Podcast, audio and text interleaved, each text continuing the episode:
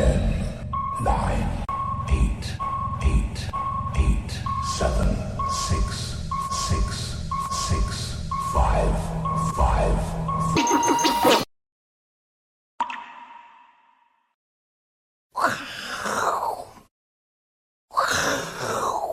完了，BBQ 了，完了，BBQ 了，完了！大家好，怎么会这种这么奇怪的开头呢？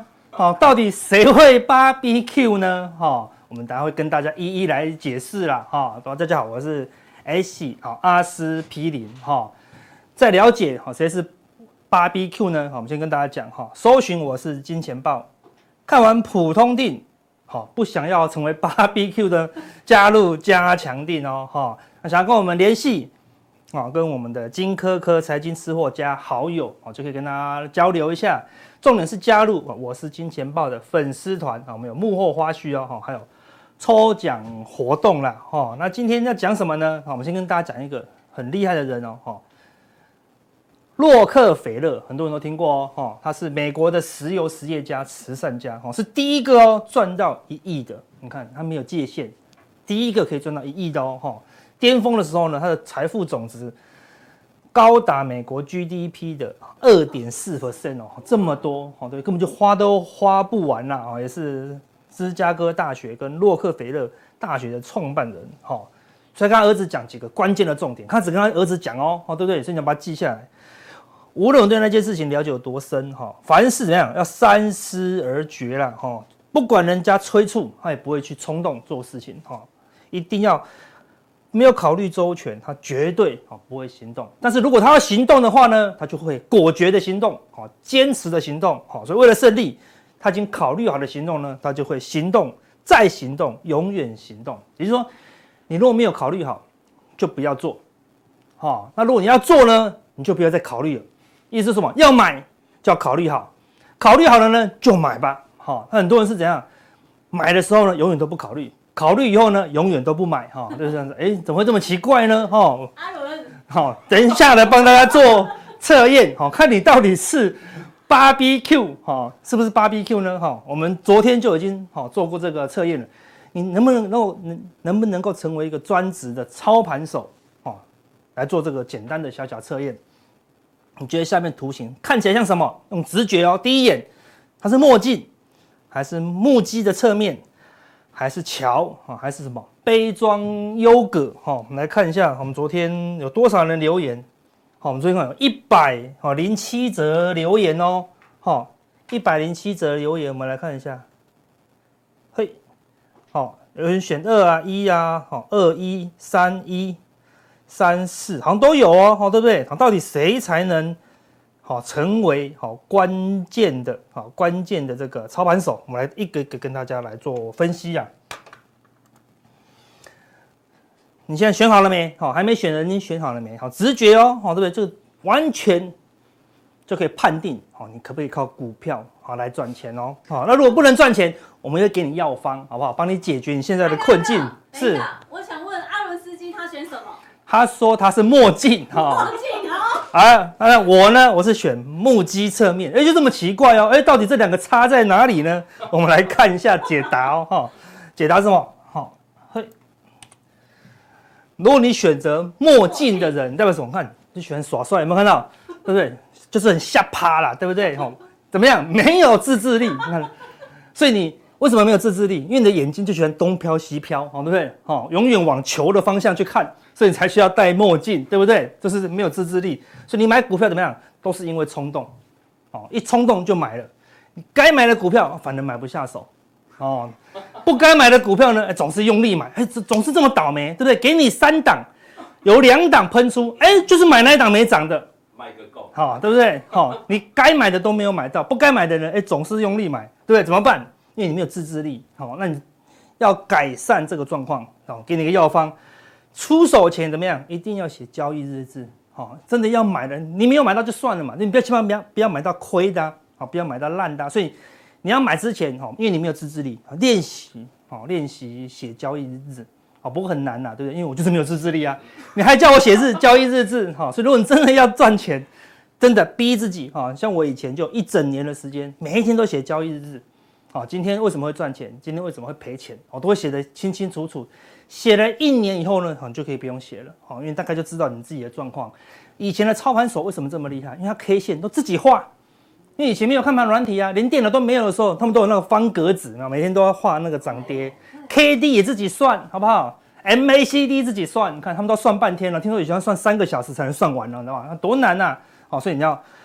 写交易日志，哈，多写一些交易记录，才能了解自己嘛。因为都冲动，哦，都根本不知道自己在做什么。好，阿伦，嘿，你有没有问阿伦准不准？准不准？阿伦不用准问，他们过去都是这样子，好不好？好，对不对？好，我们有涨的股票，哎、欸，他都没买到。我唯一报的那一档一直涨不动，哎、欸，就是他有买，哎、欸，真是这么奇怪啊。那也成为我们的一盏明灯了哈。每次他买，我都很快下车，觉得不要耗太久啊，对不对？想要知道阿伦买什么吗？好，可以加入那个好他的会员这样子啊，特别准啊，特别准哦。哈，好，第二种呢，如果是选优格啊，杯装优格，看还蛮像的哦。对，特别在网络上找一个还蛮像的，怎么样？自制力很弱啊，有一点点自制力，但是还算是很但很弱哦。你自己买股票都没有什么问题啊，但是怎么样？一看电视哇，好像不能买。对不对？这一下有人说空，一下有人说多，你就开始迷惘了。因为你自制力怎么样？比较弱啊。然后呢，你一定会加入好多个群组啊，加入好多个群组，又会被这些群组影响。这样子，本来要买了，群主说啊会跌，你就不敢买了。好，所以总是会被影响了。好，所以怎么办呢？药方，你有部位的话，就不要再看人家分析了。好，因为你有部位呢，你就会七上八下，七上八下，对不对？比如说你本来涨了，涨得好好的，忽然一根长黑。你又跑去看群主，说哦，主力在出货哦，外资在卖出哦，你就自制力弱了，你还要去群主来考验自己的自制力。好，我自制力算很强了，我去看别人的群组，我去看别的分析师分析，我都会受到影响啊，何况是你自制力弱呢？对不对？说尽量不要看别人，就专注在自己的，尽量减少这些干扰你的这些群组或电视，你的绩效就会变好哦。好，好，再来看第三种，你是选桥的，好看是不是很像桥？哈。你是有一点自制力啊，自制力比前面两个都好了，好，有一些自制力了，哈。你买股票呢，诶，你有是有自己的想法哦，哦，大概你知道说，诶，为什么会买，为什么会卖，你有研究过的股票都会赚钱，啊，但是你偶尔还是会有比较弱的那一面嘛，对不对？偶尔好朋友啊，或是比较厉害的人跟你讲，哦，这个股票很好，你没有经过你自己的分析，你就跑去买，诶，总是说亏钱，好，所以你就尽量靠自己就好了，哦，不要靠别人呐，好，所以怎么办？你要强化自己嘛，因为你自己很弱，你就没有很强，你就偶尔听别人的，就听别人的呢又亏钱。哦，所以你要多看书，强化自己的交易能力，你自己够强，哎，就可以不用听别人的啦，对不对？好，就完全靠自己，那交易绩效呢，就会变好。最后你看会选这么无聊的东西，选这个木屐，哎，你看木屐，你穿这个木屐能够到处跑吗？对不对？你的小孩喜欢到处跑，叫他穿木屐，好不好？跑两下不是脚扭到就摔伤，对不对？所以你穿木屐的人是不是很有自制力？好，靠咯靠咯靠咯的要慢慢走，对不对？所以选木屐呢，你的自制力非常强，好不好？恭喜你哦，很适合在交易市场，对，该买就买，该出就出，啊，这个是交易市场上最需要的东西。好，因为什么？我们叫我们的右手去按下买进键，结果呢，他说我不要，我才不要买这个会飙的股票，我不买，他就他就他他罢工呢。他竟然不买那张股票呢？他说啊，算了，我控制不了你啊，对不对？他说那这张股票我觉得不要买。我说要买，就是买它，就是买它，就还是去买哦，对不对？你控制不了你的右手，这叫做没有自制力。好，你的自制力是说你想什么，你的手、你的实力啊，会完全依照你的意思去做。好，这样交易才有意义啊，对不对？那每次都乱做，那当然，那交易就没有什么稳定的绩效了。所以自制力强的人怎么怎么样？你总是照自己的交易方式去做，你想怎么样做，你就会怎么做哦。哦，几乎都是照你的规划，很难被别人的获利诱惑。对，比如人家当中赚很多，权证赚很多，选择权赚很多，哎，你就是完全照你自己的交易模式做啊，不会被别人影响，这样才能赚到属于自己的钱呢。哦，而且该出场的时候呢，绝对不会犹豫，哦完全就是照你自己意思做。好像有时候赚，有时候赔，但是起码。你都是照你的交易方式，所以他怎么样？他可以越来越进步嘛。好，所以你要怎么样更好呢？你要对自己好一点啊，好不好？去享受人生，因为你你你已经是一个很成功的交易者。有时候呢，对自己太不好，好，因为你太自制了嘛，对不对？好，每天五点三十六分就起床，九点四十五分就睡觉，好，对不对？有时候太僵固了啦，好，因为自制力太强，好，有时候要放松一点，好，这个时候你反这些人呢需要放松一点，好不好？但是像阿伦斯基不准放松，好不好？你给我每一天写交易日志，交报告，对，交易写字交交下单之前要写，下单之后也要写，好不好？睡前写，睡醒了再写，这样子，好，对不对？好的交易日志应该可以卖钱啊，对对对，会越来越厚哦，好，对不对？很快就可以出三本书了，好，对不对？啊，满满的交易日志啊，好，所以有些人需要放松。有些人需要绷紧神经哈才可以啦，好所以你到底是哪一种呢？哈，你自己思考一下啦。哈。好，那我们今天另外一个主题是什么？近水救得了远火吗？好，人家说远水它救不了近火嘛，但是你近水一样也救不了远火啊，对不对？因为不同的地方嘛，什么意思？最近台股哈非气势如虹啊，全球股市都在涨，对不对啊？最近的热钱很多，这个是近水啊，最近有源源不绝的活水啦。哈。但是源火是什么？未来的经济还是很不好啊，通膨还是很严重啊，对不对？欧洲断水、断气、断电也岌岌可危啊，这是源火啊。再过一两个月的源火会出现哦。你近水办法一直撑到那个时候吗？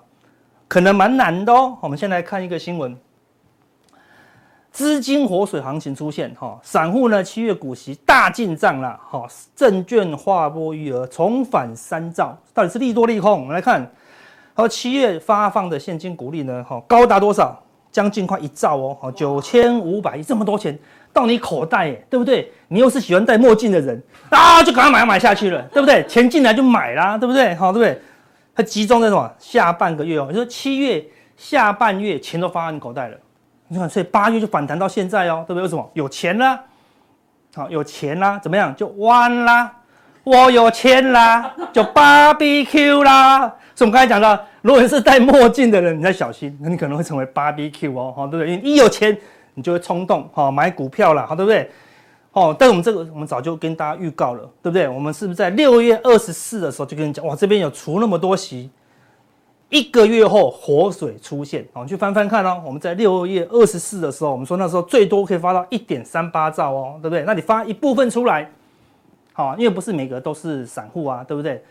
大股东也会领到啊，那大股东领到他不会汇进去划拨账户啊，哈，对不对？就散户领到钱马上转进去哦，股票账户啦，哈，对不对？所以这些一领到钱的散户，他马上怎么样？就会化身成为这只动物啊？哎，为什么呢？为什么散户哈领到钱，一般的人领到钱，月初领到钱，好，年底领到领到年终领到钱，就会变成这一只动物呢？好不好？欢迎。一定有很聪明的人，好不好？好，可以留言，好不好？帮我帮我们留言一下，解答我们就不答案，你自己去留言找，好不好？自己去留言找。因为他摇卡称，他摇卡称，他有屁股吗？我们没有看到啊，好，对不对？好，因为他眼光锐利吗？哎，也不是哦，好，对不对？长得呆萌吗？呆呆的。因为他在丛林嘛？也不是哦，好，对不对？到底答案是什么？哦，自己自己去留言看啊，因为一定有人会给你讲答案啦，好不好？重点是，它就变成这只动物了啦，哈。我们来看哦，这个是。口袋有钱，你看就会想要买股票，真的是受不了的。你看这个红色的，就是七月份的划拨余额忽然暴增。你看这个地方忽然暴增以后呢，你看股票就一直涨嘛。好，好，那这次你看一样，我说啊，阿哥那这样忽然暴增，会不会也一路喷出呢？好，起码这个月是非常的凶啦，对不对？当然背景是什么？全球股市也出现反弹，那你说会不会引发？那这边也暴增，好，然后要继续涨吗？重点是什么？要一直增加，一直增加，一直增加，对不对？这些人是领现金股利的吗？不是啊，那是源源不绝的新开户的啦，或者说解定存的啦，好，对，卖房子的啦，通通跑进来买股票嘛，它是源源不绝嘛，对不对？它不但有进水，有中水，还有远水嘛，对不对？它的水量是源源不绝嘛，哎，所以才可以推上去嘛。但这个先进股息，领一次就没啦，对不对？好，可以撑那么久吗？哎，看起来不太行哦。所以你可以看到这个进水的量。好像没有很多，所以你可以看到都在炒作什么小型投机股，大型的股票都不敢投，都不敢去炒作啦，对不对？都拉什么生技股，生技股一点钱就往上冲了，哈，所以进水是有。我们来看一下哦，这个是发现金股利比较多的公司，好像联发科发七十三块，哈，七万三，但是散户很多吗？没有，十张以下的散户只有六点九趴。哦，大立光就很多喽，我们不因为大立光太贵了啦，对不对？大部分都十张以下，好，对不对？哦，联咏也有十八点九，好，散户很多，哈，新象有二十二趴，好，集中买这个，瑞鼎二十二趴，好看这都蛮多的啦，像买比较少的信华、普瑞就比较少，细创买超多，好对不对？好，三分之一都是十张以下的，那你就知道这个散户超多，哦，对，但当然也领到很多钱呐，哦对不对？那有些比较少，瑞昱啦、祥硕啦、唯影，你看才二点九趴，没有散户买它，续准也很少，好，甚至和泰车看人家是好公司诶。竟然只有零点八趴的散户啦，好，那大部分都是十几趴哦，比较热门的，尤其像什么阳明、长荣，都有十五趴到二十二趴。意思是什么？哇，这些高现金值利率的哦，超过一半以上，散户都有十趴到十五趴哦，表示什么？都有领到现金嘛，好，所以领到了以后，一旦它发出来了，怎么样？哎，就很想买股票，好，这个就是这一波行情的。但你看到他买的都是什么？投机股呢？你明明就买定存股，哎，领到现金，哎，买生技股，那就是非常奇怪喽，好，对不对？哈，比较变成投机的行情了啦。那这个盐水进水可以救得了远火吗？我们来看这个数据哦，M one B、M two 金剑死亡交叉，哎，不是说钱很多吗？怎么怎么还死亡交叉呢？我们说这个 M1 的年增率呢，好，七月降到了多少？六点六七 percent 哦，好，记住这个数字。这样到底很严重吗？我们把数据给你看一下。好，这个是长期的哦，二零一三年到现在的。好，蓝色是 M1B 的走势图，年增率。M two 好，这是红色的这条线哦。好，所以你看这个地方金剑死亡交叉，好对不对？好，在二零一四年的时候，死亡交叉一直在这个下面，那股市就涨不动，后来还修正一段哦，好对不对？好，从快一万点。杀到七千点哦，对不对？所以 M1B 死亡交叉严不严重？很严重哦。黄金交叉了以后，哎，就涨了一段。好，这个地方又死亡交叉，后面也有跌一段哦。好，对，虽然拉起来了，但还是照样跌一段。然后这个地方又黄金交叉以后，我看 M1B 往上冲，哎，所以你看，虽然那个时候疫情往下杀，但是 M1B 有掉下去吗？没有哦。对不对？它水量还是够哦，所以后来 M1B 还往上冲，看钱源源不绝，水源源不绝的涌进来，股市就大涨特涨啊！所以 M1B 重不重要？很重要。那你可以看到 M1B 在这个地方开始往下滑，股市有没有涨不太动了？有没有？马上就狠了哦，下滑到一个程度以后，股市开始修正。好，那现在不但下滑很久了，下滑到怎么样？死亡交叉。好，所以看起来，除非 M1B 往上走。你才能期待以后有这种比较大的行情，如果没有，它就是小行情，哦，所所以可以解释为什么最近都是涨小股票，水量就是不够。虽然看起来划拨余额多了快一兆呢，但是从整体来看，哎，就是不够，哦，就是撑不住这么高档的水位了。我们用另外一个图像给大家看，我们把 M2 拿掉了，因为 M1B 才是关键的数据嘛。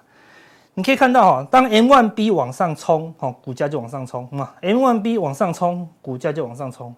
当 M1B 往下掉，股价就修正；M1B 往下掉，啊，股价就修正。好，那这个是十趴跟五趴的一个界限了。好，当它大于十趴，好，这个地方开始往下掉，但是股价还不会跌哦，因为什么？还是有十趴，因为它是年增率的概念嘛，还是增加，只是增加比较慢呢，它就不会动。当它跌破了十趴，哦，股价就可能开始跌哦。当它跌破了五趴，甚至跌破零轴，代表什么？M one 比去年还少哦，对不对？好，它年增率是负的哦，哈，跌势就会加速了。像这个地方看，跌那么用力，好，跌到负五哦，好，负六、负七，看股价是崩盘哦，好，对，这是两千年的啊网络泡沫跌到这里，金融海啸，哈，也是因为它跌到这里，好，所以它就跌跌了一大段哦，对不对？所以跌破五是非常严重的哦，好，只要跌破五，好，都会修正的比较明显，哈，跌破五这边有这里这边跌破五，哈，跌破五。哈，它都会修正的比较用力，干什么？M1B 就不够力啦，水就不够啊，好，股市当然就撑不住啊。那你以前都还是只是六千点到一万点的水位哦，那你现在你要撑住，撑在一万四五千点的水位，你 M1B 已经跌破十喽，哈，如果未来几个月你就要留意这个数据。当 M1B 如果跌破五趴的时候，你还在这么高的水位，就非常非常的危险哈，表示这个水量呢哈是严重不足，好，那你就要留意了，后面修正的风险就会更高哈。我们目前呢还在水量还在退潮当中啦，好，所以你可以看到，大盘前两天，大盘今天是出量了，但前两天的成交量是创今年以来的新低哦，代表什么？真的是没水了，啊，只有柜台一直爆量，啊，柜台爆量是爆什么？都是告爆生技股的量了，好，所以。都只有投机了哦，没有大水了啦。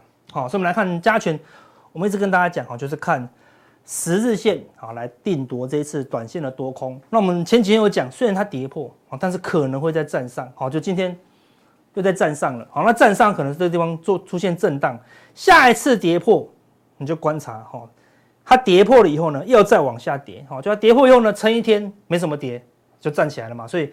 要再跌破这个低点，好，就会确定跌破了，好，所以下一次再跌破，好，如果跌破第二次，你就要留意一点，因为这个前高过不去，再跌破，为什么？为什么再跌破不好？因为今天已经非常热络了，好，对不对？我们之前在第一档讲的，之前在第一档跟你讲，会涨到什么时候？会涨到你觉得好像不会跌，好，怎么可能会？怎么可能会不涨的时候呢？哎，差不多，哦，你就要留意一些警讯，好，所以。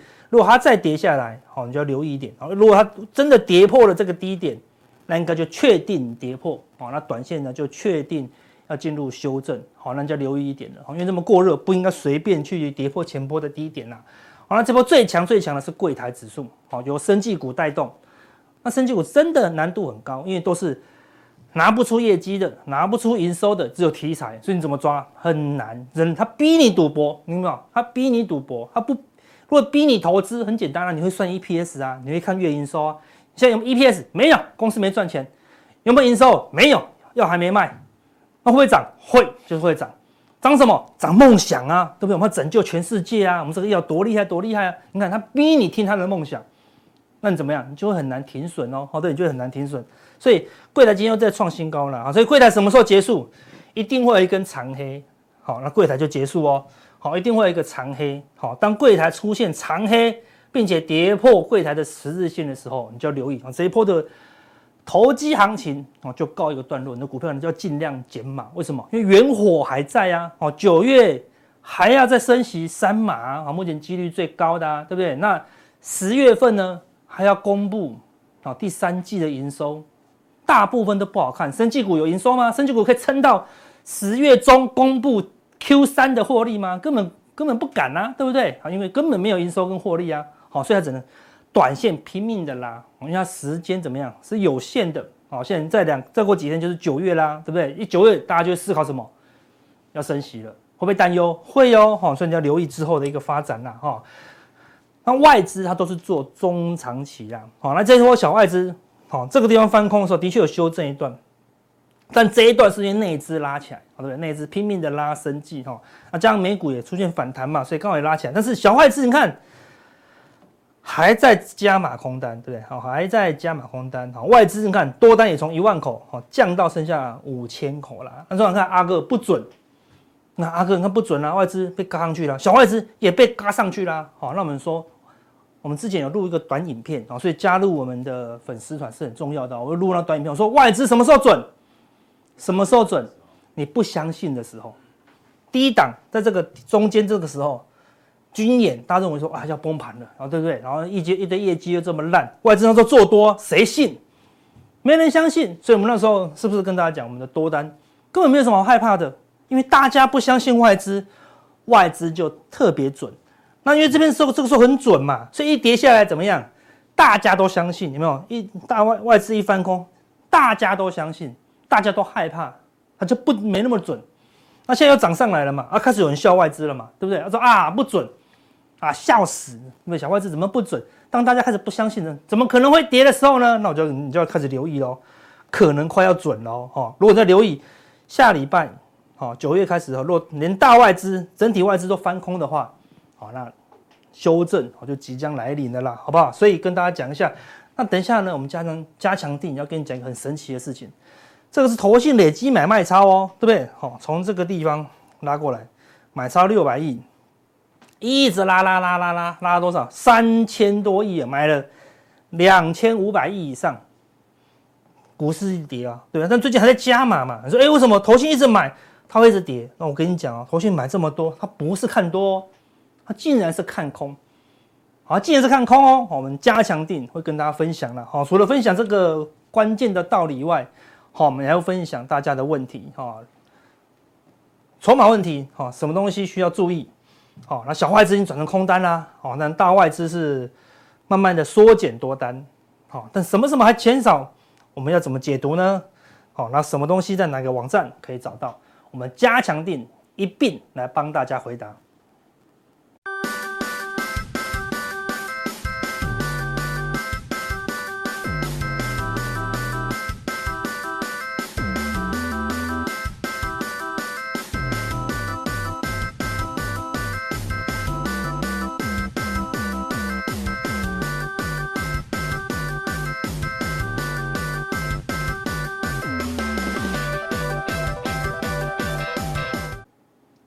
欢迎收看，我是金钱豹，这里是浦东店，我是段教授，今天来跟大家分享哦 MSCI 的问题哈。那我们知道说，呃，在八月二十六号晚上二十三点哈，也就是农历七月二十九号，哎，这个鬼门关要关了哈。那当然有很多人讲说，哎，这个台股啊，八月三十一号有鬼故事要上映哦。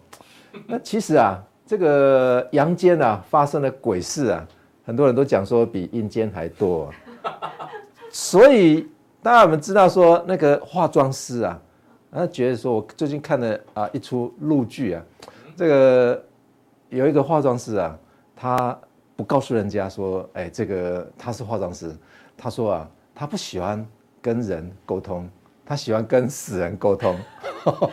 所以他说，跟活人沟通的话是一件非常困难的一件事情哦，呃，反而是跟死人沟通会比较呃有趣呀，因为只有死人听他在讲话。哦，那当然这个 MSCI 的问题的话啊，很多人都非常关心哈。那我们看一下啊，这个台股地震波啊将来袭是不是？MSCI 将台股权重啊，可能大部分的都会调降哦。那其实 MSCI 全球新兴市场，你看一下这个全球新兴市场的，还有亚洲除日本以外的话，这两个啊可能都会被调降，除了全球的会调升以外，哦，那当然这个是一个相对的一个百分比了哈。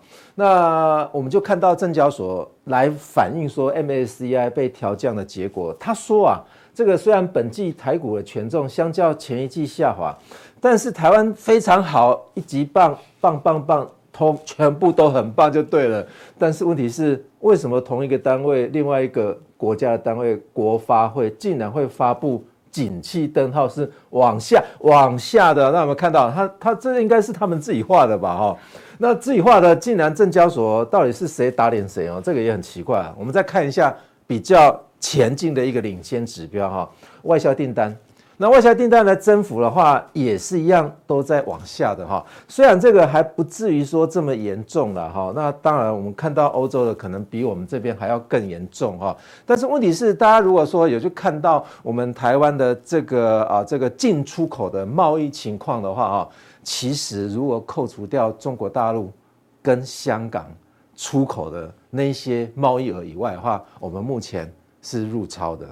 那如果是 如果说对中国大陆全部都不要的话，我们全部都不要啊？那我们现在还乐于观察说我们的股票市场会这么好吗？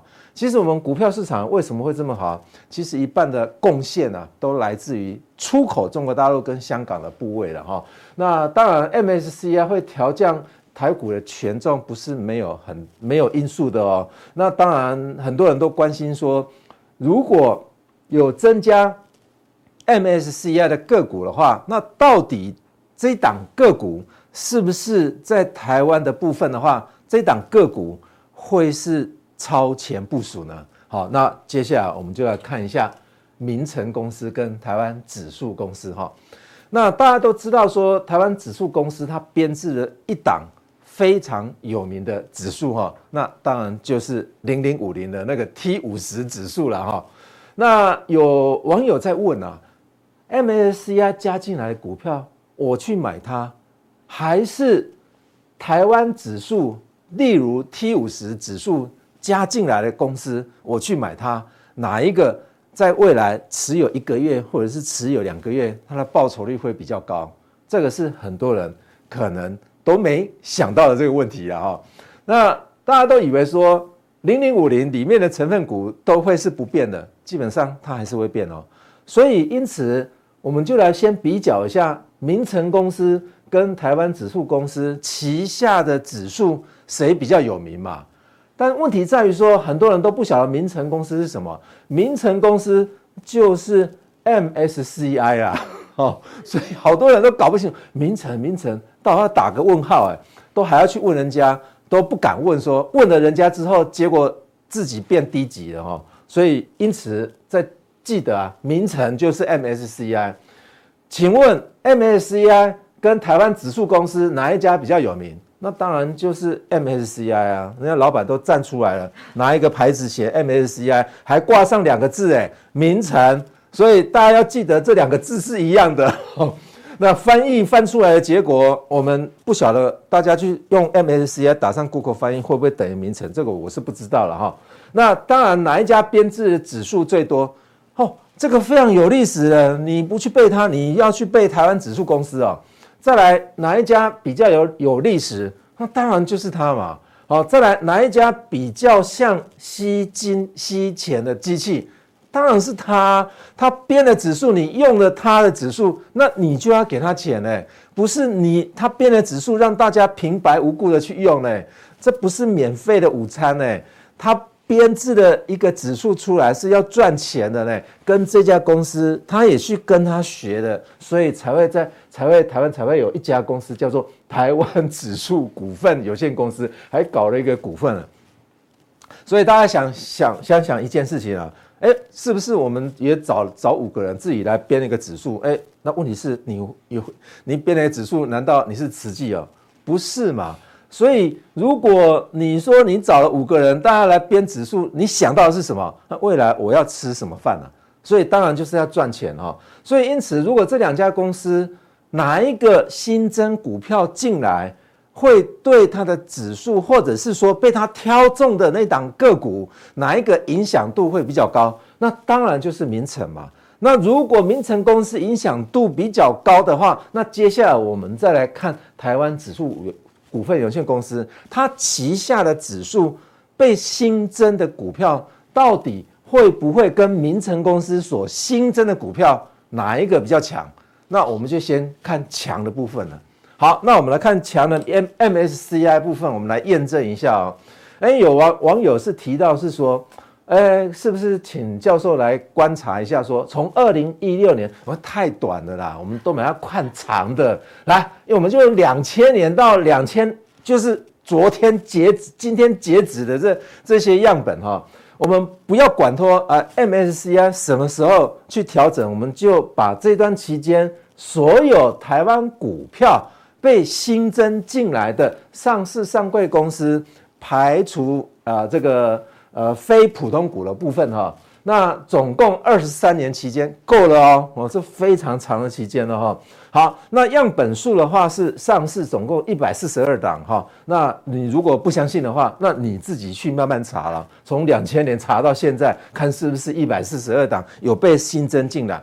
那可能有很多网友可能会问说，哎，那加了一百四十二档以后，那岂不是那个那个指数会越来越多越来越多？不是啊。那加进来之后，就有人被剔被剔除嘛，啊，那上柜的才二十档哦，所以待会我们也分成说上市的跟上柜的哈。好，期间总共发生了一百六十二档个股被新增，是台湾的部分而已哦，哈。好，MSCI 新增台股的观察期间怎么观察？哎，它新增的这一天，这一天哦，哈，发生日哦，来前三十天，有人讲说，有是不是有外溢的？外溢的讯息出来，那干脆就是发生日的前三十天，三十天再来加后面的三十天，再来加当天，所以总共六十一天，而且这是交易日哦。如果交易日，呃，其他放假日把它排除的话，大家数数看，这个也超过两个月，应该够了了哈。好，方法我们采取的是用世界研究法，这相对报酬了哈，也就是说跟大盘去做比较而已了哈。好，再来我们来看一下哈，例如啊。呃，很多人都觉得说，我刚刚所讲的事件研究法啊，是在天上啊，哈，这个有很多人是看不懂啊。那我们把它简化，我把它简化来说明哈。好，我们看一下这两这两条曲线到底是谁啊？我们看一下这个这条曲线的话啊，这个是台湾加权指数哈，橘子橘子线的部分是台湾加权指数。没画错啊，哦，一万两千点了，有没有看到？哎，一万五千点了，有没有看到？都是真实的资料，一直到今昨天截截止的哈。好，那蓝色的曲线的话是台积电股价，有没有看到？是右轴，右边的轴，指数是左边的轴哈。那我把这条曲线画一个线性的图形，大家有没有看到局限的线性啊？很多人觉得说什么叫线性啊？线性，大家小学呃国中了啊，国中的时候有没有修过 y 等于 a 加 bx？好，这一元一次方程式，你把左边的资料跟右边的资料，横轴的资料跟纵轴的资料，用 y 等于 a 加 bx，就会有个斜率，有没有？有个斜率。那有一个截距项将出将出现了，也就是我们从二零二零年了哈，用比较短期的期间来举例，而不是说我们要把样本改成两千年哈。蓝色的曲线我也同样画了一个这个线线性的哈线性的一个曲线，大家有没有看到这两个曲线是不是走得非常接近哦？那走得非常接近的话，不代表说它呃这个台积电是落后啊落后指数，因为指数。它的呃这个指数的点位是实在是太太高了哈，那所以因此这个如果我把这个再缩减一下的话，恐怕台积电会在上面，所以这边是指数，这边是价格。问题是大家有没有记得一个一个情况？你买台积电跟买联电，如果两个股票都涨幅都一样的话，有什么差别？基本上是没有差别啊。为什么？因为我们赚的是报酬率耶，只是本金不一样而已。所以你要用这个线性的图形来去看，说到底我们到底啊这个前一页的说我们说，诶去对比说到底这些新增进来的股票到底会不会赚的比较多，或者是赚的比较少的话，基本上是不是很公平的？所以不得用价格来去观察，好，不能用价格观察，只是我把它引用出来说，用相对指标这个高低差，好。再来，我们用报酬率来看好了。同样的期间呢，我们刚刚不就是二零二零年同样的期间啊？这个也是二零二零年同样的期间。如果我把它转成报酬率，这边都是股价跟指数哦。如果我把它转成报酬率的话，哇，看不出来了，看不出来了。但是问题是你远远去看的话，大家可以发觉到一件事情，那就是蓝色的波动率是不是高于紫这个橘子线橘子？橘子色的一个波动率不用算嘛，这个用看的就知道啊。那蓝色是什么？蓝色的话，那就是台积电了。好，台积电的报酬率它波动性非常大，所以台积电本来是绩优股，现在变成投机股，哎，好奇怪哦。那我觉得报这个它的波动性竟然比大盘还要来得大哈。当然它因为它是个个股的因素了哈，所以因此我们啊，这个我们是要用报酬率来去做比较的话，比较困难。但是因为我们也把它量化哈，所以因此呢，我们先把拉两个月的期间拉出来，让大家比较一下啊，这是两个月的期间，就比较清楚一些些的哈，啊，所以因此我拉的是什么？今年六月一号到八月二十六号的股的股价图哈，如果拉到现在为止的话，大家仔细看了一下蓝色的曲线是台积电的报酬率，每一天的报酬率。那么橘子线的是台湾指数哈，也就是加权股价指数的每一天的报酬率哈，两者有没有很大的相关性？有啊，都共振嘛，对不对？一起伴游哈，有没有看到？好，那我们先看一下哈，呃，比较的方式是什么哈？也就是说，我们先看一下原始的差异性哈。我们看先先看负的部分哈，负的部分也就是台积电啊，台积电。离所谓的大盘的有原始的一个负的异常报酬，有没有看到负的异常报酬？哈，这个因为 它跌的比大盘还来得凶，所以我把这个框起来叫做原始的负异常报酬。那如果它涨得比这个大盘来得高，那叫做原始的正异常报酬。有没有看到？哈，好，那如果是这样子的话，我们在蓝色的曲线跟橘子色的曲线画一个趋势线。趋势线有没有看到？对，如果摄影机可以把它放大一下哈，上面这一点，上面这一排曲线的话是橘子线，橘子色的，下面那一排是蓝色，是台积电的，两者几乎是一模一样。好，那在某一个中心点之后的话，蓝色曲线是往上走的，这很类很类似什么？很类似大家在很喜欢看的技术分析了哦，移动平均线的哦，很类似很类似的哈，但是这又不是移动平均线，我们不看技术分析的哈。好，基本上如果我们把这条曲线当作是一个理论的趋势曲线，长期的趋势曲线的话，那是不是两者的中间值大概就是这条曲线的中间的水平线啊？好，那我们再来看一下刚刚。我们说这个原始的一个正的异常报酬，这是正的哦。那如果正的话，是它跟大盘之间的比较，台积电跟大盘之间的比较。但是如果长期的趋势是在这条曲线上面的话，那它的理论上面的正的异常报酬应该会跟这一条曲线，也就是长期线性化的曲线，会有来一个正的异常报酬，理论上面的啊。所以有正的异常报酬，那当然就会有负的异常报酬，就在这边。两者如果一加一减的话，就那就看它最后的结果到底在这段期间，所有的正的加总起来的，所有负的加总起来的结果，两者再相减，到底它的异常报酬是大是正的还是负的？所以我们观察的也就是在六十一天以来。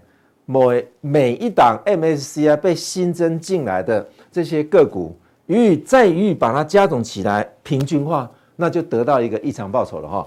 那每一天都会有异常报酬哦。来，我们来看一下啊。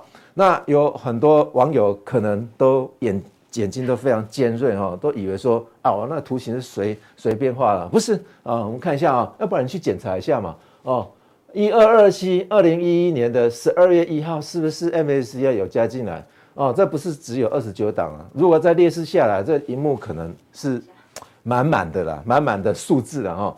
这是计算的过程啊。那下面是证券的代码跟公司的简称，还有事件日等等的，还有负三十天的它的异常报酬有没有个股的？我只列示十一档，下面没有办法再跑了啊。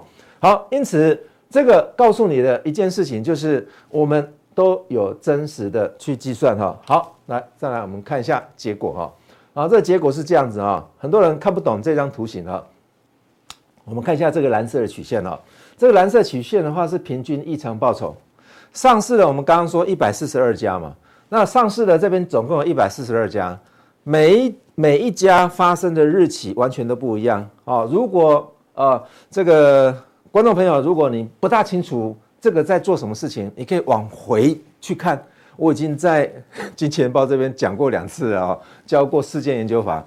你第一天如果有 A 公司发生被加进来，第三天也有 A 公司被呃 B 公司被加进来，都把所有日期往中心点摆，全部摆在同一天，那就是这那就是其中的一啊这个正零的这一天啊正零这一天。啊，那这个也是正零的这一天，就发生日的那一天哦。这上面有一百四十二天，不管你是哪哪一年哪一天发生的，全部予以移动到这个零，这个也是一样，移动到这个零。好，那我们刚刚讲到有没有离到离你的长期的趋势线的那个异常的情况？那异常报酬啊，对不对？也就是说，刚讲到的这个图形都是报酬率哦。那都是报酬率的话，你跟它有一段差距，应该算得出来啊。这段差距就是正的，这段差距就是负的。所以每每一家公司基本上每一天都会有。所以因此我们把累加的呃每一天的报酬率把它予以平均，一百四十二家予以平均。大家有没有看到这些公司啊被加进来之后啊的前三十天，这个是前三十天，它有没有它有没有异常报酬？哦，没有哎、好，我们看一下每天的异常报酬，大概都在零的区间上下跳动。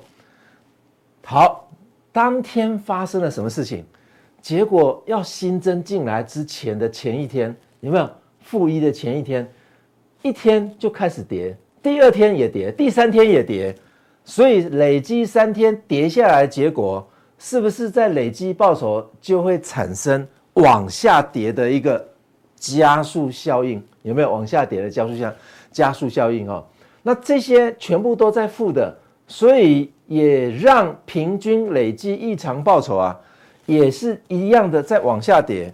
有没有看到？从负三十天之前，红色的曲线一直累加的报酬率。你如果发觉到说有一个 insider，有没有看过韩片 insider 哈？这个这个内线交易者，如果说告诉你说，哎，三十天前哦，告诉你哦，哎，哪哪一档个股啊，这个被加进来 MSCI 的话，那你如果进场去买，你会非常凄惨哦。为什么？因为你一路一路跌。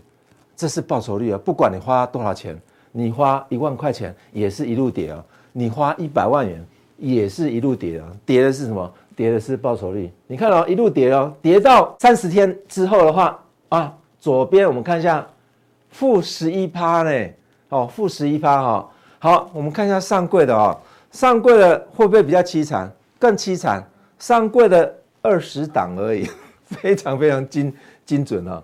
从前三十天就开始往下跌了，有没有看到？尤其是新增的这一天事件日，开始加速度往下跌，跌到多少？跌到将近负十五趴，有没有看到？将近跌到负十五趴，所以这个是上市上柜的情况啊。当然了，上市的比较不会这么惨了。当然也大大家也都知道，上柜的波动性非常大了哈。所以因此两者我们把它并在一起看啊，并在一起看，哎。加速的四十五度线下来，加速的四十五度线下来，所以加进 OTC 虽然才二十档，一百四十二档去 VS 二十档，大家有没有看到啊？如果是这样子的话，你有没有看到说，哎，加速度过来之后的话，大概跌的大概也是差不多十一 percent 左右哦。也就是说，你如果呃有一个朋友，他是一个 insider，告诉你说，哎。MSCI 要新增 A A 股哦，你进场去买，大概平均而言，你持有两个月，大概就是十一趴奉献给啊明晟公司去了。所以呃，光 MSCI 要加进新增的这些台台股的一些资呃这些这些成分股的话，就已经跌很惨了。那我们就不需要去讨论说，到底 T 五十新增进来会不会有这个效果？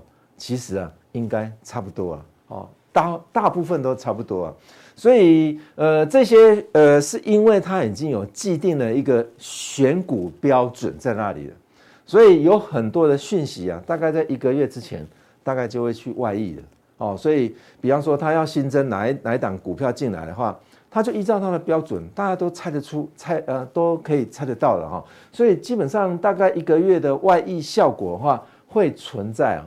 哦那从呃这个二十三年的资料来看的话，基本上我们可以承认一件事情哦，MSCI 加进台湾的股票的话，基本上台股啊是不买单的。好，待会我们在加强定的时候，我们会跟观众朋友去啊详谈，现在到底是熊市反弹，还是熊市中的牛市？那如果是熊市中的牛市，要不要抄底？抄底有没有办法赚钱？或者是说，你还是要维持定期定额，还是你要单笔进场，一次把它搞定？在我们加强定会说明这一切。谢谢。